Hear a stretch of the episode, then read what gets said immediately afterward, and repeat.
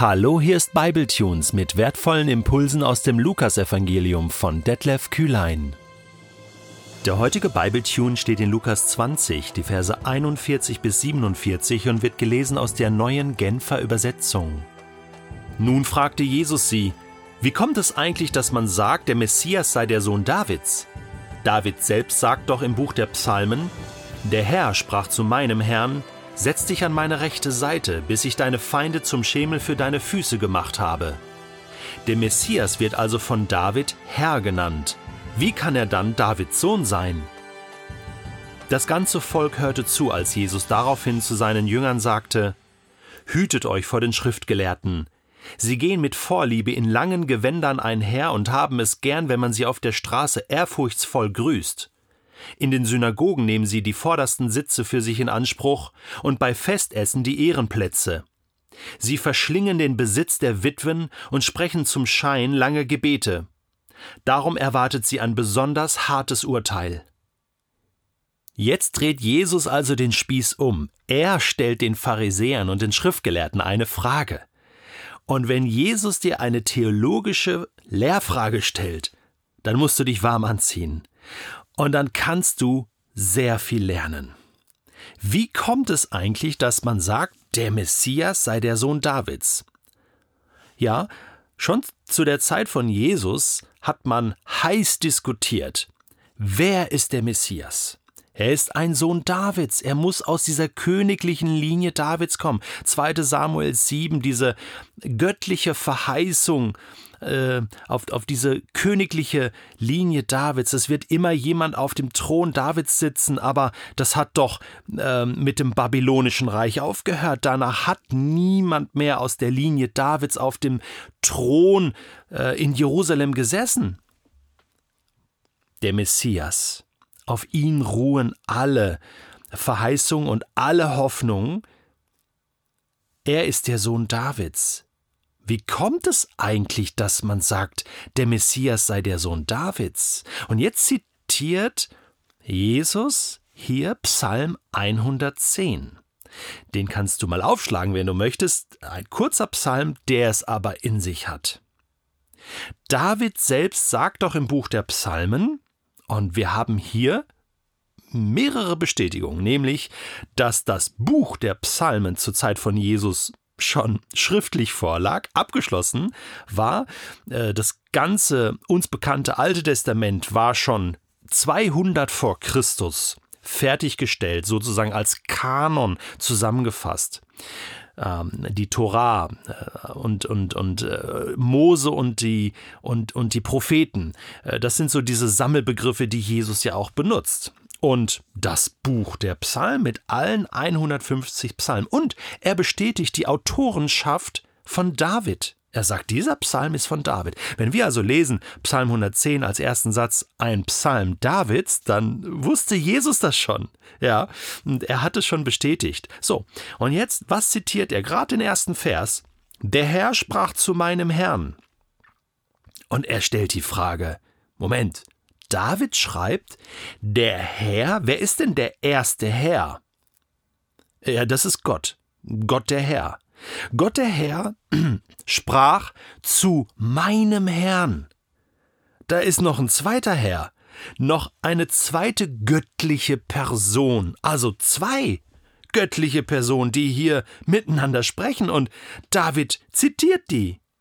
Prophetisch im Geiste. Ich weiß nicht, wo er die Info her hat, aber der war ja sehr connected mit Gott. Er hat immer wieder den Heiligen Geist auch bei, den, äh, bei dem Verfassen seiner Psalmen gehabt. Gott der Herr sprach zu meinem Herrn. So eine persönliche Formulierung. Mein Herr. Ja, was ist denn das für ein Herr? Und Gott sagt ja zu diesem Herrn, setz dich an meine rechte Seite, bis ich die Feinde zum Schemel deiner Füße gemacht habe. Hallo? Ich meine, das muss ein hoher Herr sein. Ja, man sagt deswegen, dass das ist ein messianischer Psalm. Hier wird, das ist für alle klar, hier wird deutlich, wer der Messias ist. Und was passieren wird. Psalm 110, das, das äh, können dir alle bestätigen. Und Jesus greift diesen Psalm auf und sagt, Der Messias wird also von David Herr genannt.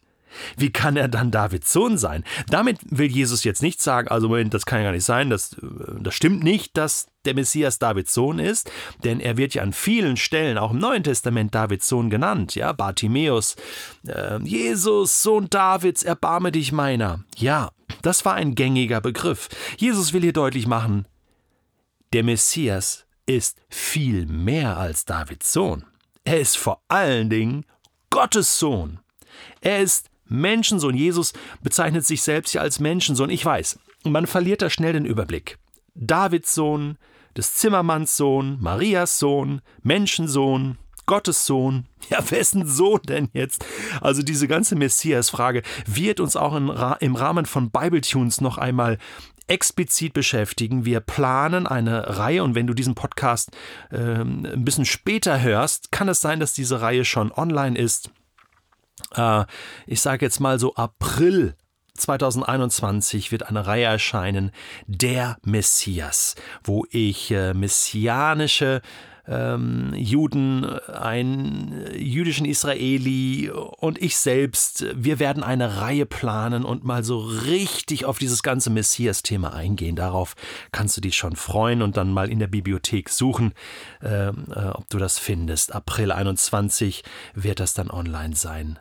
Das ist eine Kernfrage. Und Jesus bringt hier diese Kernfrage. Und in Matthäus Kapitel 22 am Ende lesen wir, darauf können, konnten die Pharisäer und Schriftgelehrten keine Antwort geben, sie, weil sie wussten, das ist eine rhetorische Frage gewesen, äh, eine, eine, ähm, eine Erkenntniserweiterung hier von Jesus. Und, und eigentlich macht Jesus hier deutlich, er ist der, von dem hier die Rede ist er hat auch theologisch den absoluten Durchblick. Ja, natürlich ist das so. Von Jesus lernen. Äh, Maria hat es genau richtig gemacht. Sie saß zu Füßen von Jesus und lernte von ihm, während Martha die Küche machte.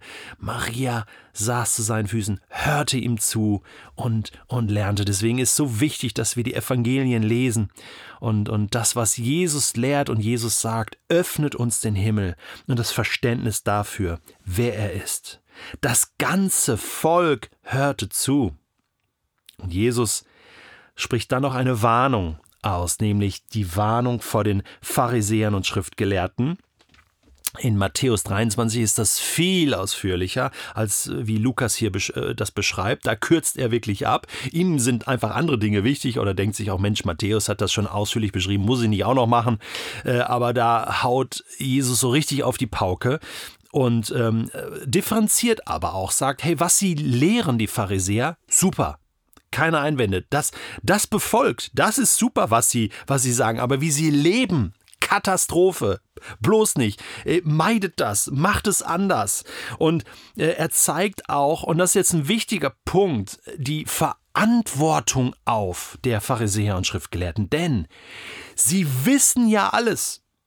Sie, sie wissen um Gottes Willen, um, um die göttliche Offenbarung in seinem Wort. Sie wissen das, aber sie leben nicht danach. Sie haben eine Verantwortung, weil ja Menschen ihnen zuhören und ihnen folgen. Und sie nehmen sich ja nicht nur Beispiel, ein Beispiel an, an dem, was sie sagen, sondern auch, was sie leben. Und was sie leben, ist eine Katastrophe und führt in die Irre, ist verantwortungslos, passt überhaupt nicht in das Konzept des Himmelreichs. Und deswegen dieses harte Gerichtsurteil hier über, über diese ähm, Pharisäer. Es erwartet sie ein besonders hartes Urteil.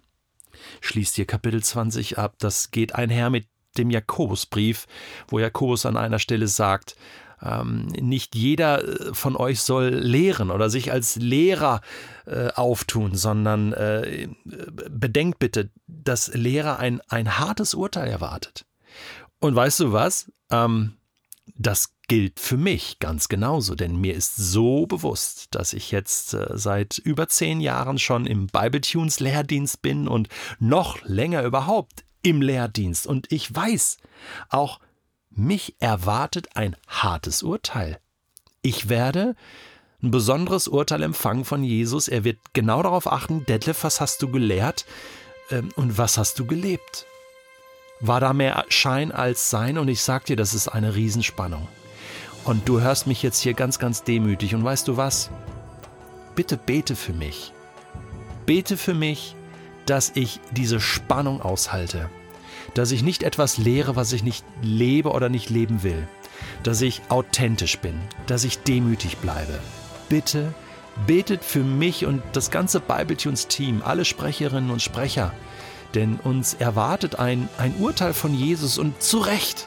Ich beuge mich dem und sage, Heiliger Geist, leite du mich in dem, was du sagen willst.